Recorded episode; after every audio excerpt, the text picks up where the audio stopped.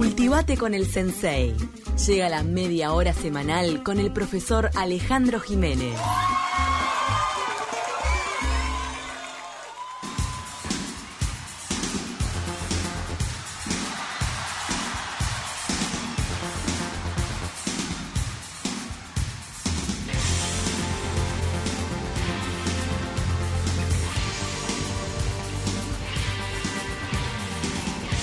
Bienvenido Sensei, ¿qué estamos escuchando? Estamos escuchando a Queen. Muchas muchas gracias por, este, por, por, o sea, hoy estuvimos hablando con Paula de que esta columna le va a gustar mucho y además te- se va a sentir identificada por lo menos en lo que tiene que ver con la, con la música.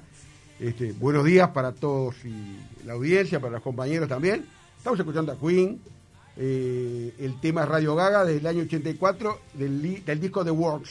Les voy a comentar una cosa, ustedes que aman la radio, es un homenaje a la radio. Ah, radio Gaga es alguien, o sea, dice por ejemplo en la letra, alguien todavía, alguien todavía te quiere, someone still love you, ¿no? Y este, esta, esta, esta canción inspiró el nombre de Lady Gaga. Lady Gaga se- es un, un seudónimo, se lo puso por Radio Gaga. Mirá. Lo dijo alguna vez, sí. Qué buena vinculación esa. Sí, exactamente. Bueno, eh, tiene que ver porque estamos mañana, es el Día Mundial del Rock, tiene que ver con aquel gran espectáculo de Wembley y de Filadelfia, Sí. doble.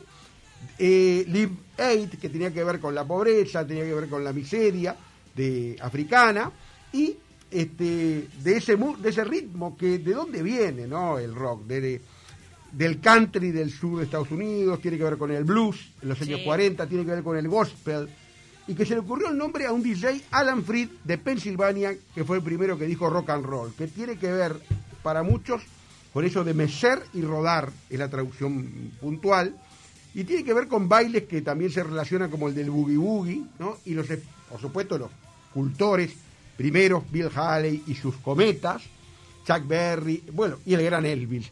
El gran Elvis tiene mucho que ver porque fue el primer blanco que cantó como negro. O sea, yo me acuerdo de una entrevista a Mandrake Wolf cuando vino, vinieron los Rolling y dijo algo así como que es una música negra el, el rock, sí, decía. Y hay un, alguien también muy importante que es Leo Fender, o Leo Fender. La guitarra eléctrica emblemática del rock es la Fender, evidentemente, que la primera es de 1938. Vamos a ver que este, este- estos festivales se llevan a cabo el, el- el 13 de julio, de ahí el- la fecha, que eh, va a ser evidentemente eh, muy importante, ¿no? Eh, vamos a ver que fue en el, en el Wembley demolido en el 2002, hoy hay un nuevo Wembley, estadio inglés, y que vamos a ver, bueno, David Bowie, Dire Straits, Elton John, Paul McCartney, Queen, ¿no? Eh, The Who, Sting en Wembley y en Estados Unidos Brian Adams, Joan Baez, Eric Clapton, Duran Duran, Mick Jagger, Madonna, Santana, Tina Turner, Paul Simon eh, en el, aquel día y en el 86 se decreta ese día como Día Mundial de Rock. Pero vamos ahora a escuchar a alguien A ver. que estuvo, evidentemente, eh, eh, en televisión, compartiendo con Paula ahí en Pone Play. Ay, mi ¿no? compañero de Pone Play Sí, que sí, la sí, rompe, lo que sabe de música sabe es que- impresionante. Que es Fabián Moreira, colega de historia, que sabe mucho de rock, ¿no? Paula dice, él dice que Paula no desentonó. digo. Ay, mirá, que tan buen Es- compañero. es buen amigo. Es, es buena gente, es buena gente. Y vamos a ver que él eligió un tema para el Día del Rock de ACDC, banda que no estuvo en estos festivales eh, del Live Aid, ¿no? Una banda que es la británica australiana llamada ACDC, de los hermanos Malcolm y Angu- y Angus Young, y el tema se llama Let There Be Rock, que es algo así como que sea rock, que es un poco eh, el emblema, y hay que decirlo además con esa, em- esa énfasis, que sea rock. Vamos a escuchar a Fabián.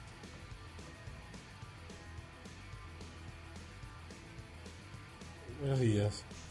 En el Día Internacional del Rock and Roll, eh, bueno, me tocó la, tarea de elegir una canción que representara un poco esta, esta, esta rica historia y se me ocurrió pensar que todas aquellas grandes bandas en las que pensamos cuando hablamos de rock and roll, todas tienen canciones que homenajean explícitamente al rock and roll.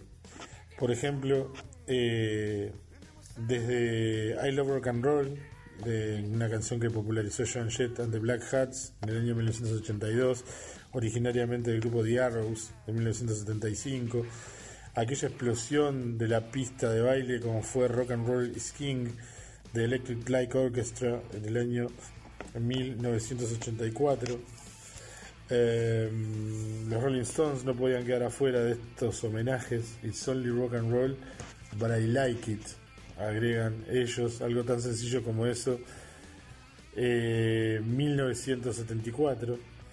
Eh, rock and roll music eh, ya de los orígenes con aquellos Beatles que eh, tomaban una canción nada más y nada menos que del creador de todo esto, Chuck Berry, que la había compuesto en el año 58, la versión de los Beatles es de 1964, o también ese demonio sonoro que es la canción tan sencillamente llamada Rock and Roll de la banda Led Zeppelin en el año 1971. Pero me quedé con Let There Be Rock. Let There Be Rock es una canción que sea rock, sería aproximadamente la traducción, de ACDC, en la cual la banda cuenta eh, el origen del rock and roll cual si fuera eh, el génesis bíblico. Eh, es la canción es del año 1977, así que para homenajear este día, para disfrutar de todo lo que el rock nos ha regalado en este, en este día, eh, los invito a escuchar Let There Be Rock de ACDC. Muchas gracias.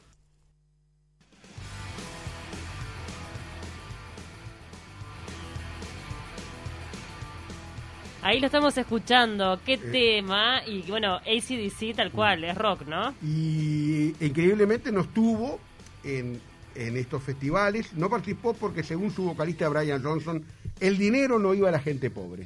O sea, eh, cuestionó, como muchas veces le cuestionan estos casos cuando se hacen estos mega shows, Sí, claro. para millones de espectadores también. ¿A dónde todo. va la recaudación? ¿A dónde va, evidentemente?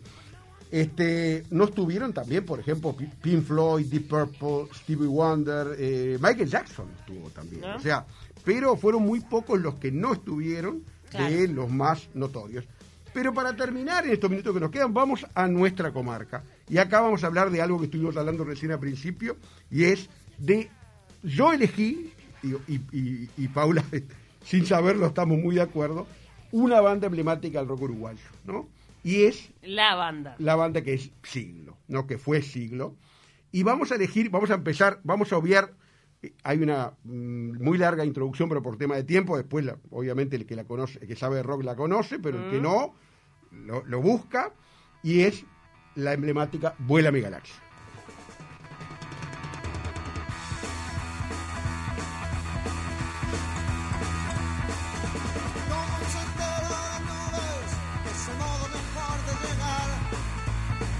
Texas.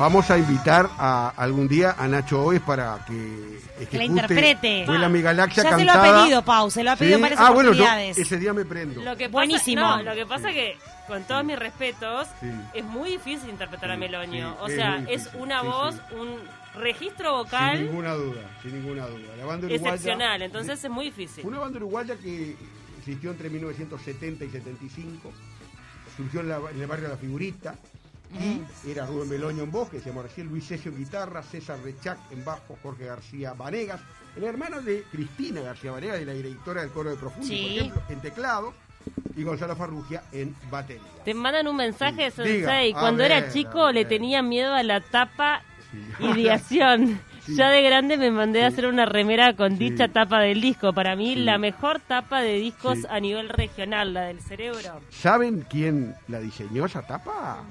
Este, Rubén Meloño. Porque además de Ah, ser cantante, era diseñador, Diseñador. gráfico.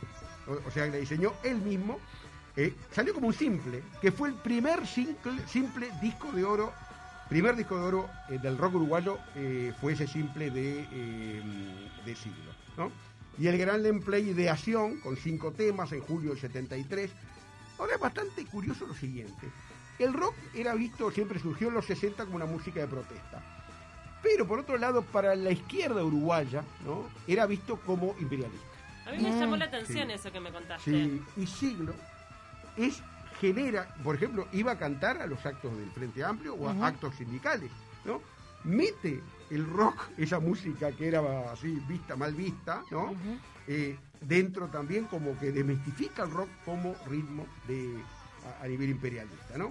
Las letras son fuertísimas y Sí, o- sí, obviamente sí, hablan sí. de una ideología política muy marcada. Sí, es sí. inútil, por ejemplo, es una letra que bueno que habla directamente de, de los jóvenes, Mm. este, de la época, ¿no? Y de la actitud que deberían tener. Pero con gran poética, o sea, no era eh, eh, la época... Claro, no era burdo. No, coincide con la canción de protesta. Capaz ya esa, sí, mucho más fuerte, más militante. Sí, Esta- pero era bastante literal igual. Exactamente, pero por otro lado era una mucho más poética y no tan panfletaria como, No, claro, dice, claro. como era la canción eh, de protesta que coincidía con esa época. Bueno, en el 70 73 siglos está la cresta de la ola.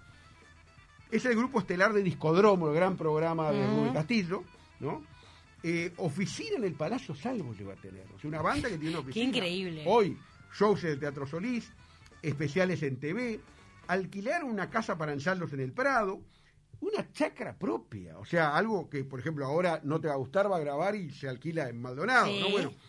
Y llegó a pensar en una productora latinoamericana junto a otras bandas como por ejemplo Arcoíris, la, la, la mítica banda de Gustavo Santaolalla, el de Bajo Fondo. ¿Y por qué ¿No? tanto? ¿Tenían plata Sí, los sí. integrantes? No, pero evidentemente La hicieron. no, yo creo que no era un tema de No, plata, era un tema que habían innovado y que había gente que estaba dispuesta a, A invertir, a invertir en ellos, claro. Bien. Evidentemente eran muchachos de barrio, pero tuvieron que... poco tiempo en realidad. Digo, mucha Sí. lista no pudieron haber hecho. No, no, yo creo que No, era- fueron apoyados y muchos de ellas fueron ideas que en sí casi no concretaron, el de la chacra, por ejemplo, este, porque vino el golpe de Estado, les cambia todo, en el 74 graban el siglo II en Buenos Aires y 100 vinilos no llegan, mil vinilos, perdón, no llegan a Montevideo, son quemados directamente en Argentina Pa. y no se los deja entrar aquí, ¿no? Qué fuerte Ahí eso. es, Este- es donde se exilia el vocalista y sí, se quedó ahí en sí. España hasta su fallecimiento Ah, que ah, se dio hace pocos ah, años por COVID. Ahí está, ¿no? El emblema que significaba Rubén Meloño. El tema se conoció, ese disco se conoció siete años después, en el 81, Increíble. cuando ya empezaba a salirse de la dictadura acá. Y por supuesto que los músicos del siglo, por ejemplo, Farrugia llegó a tocar con Charlie García, por ejemplo. O sea, Grandes llegaron a- músicos. Llegaron a tocar en España, eh, este, por ejemplo, algunos llegaron a, a cantar o a, o a tocar, en, como el caso de Meloño, Farrugia también estuvo en México.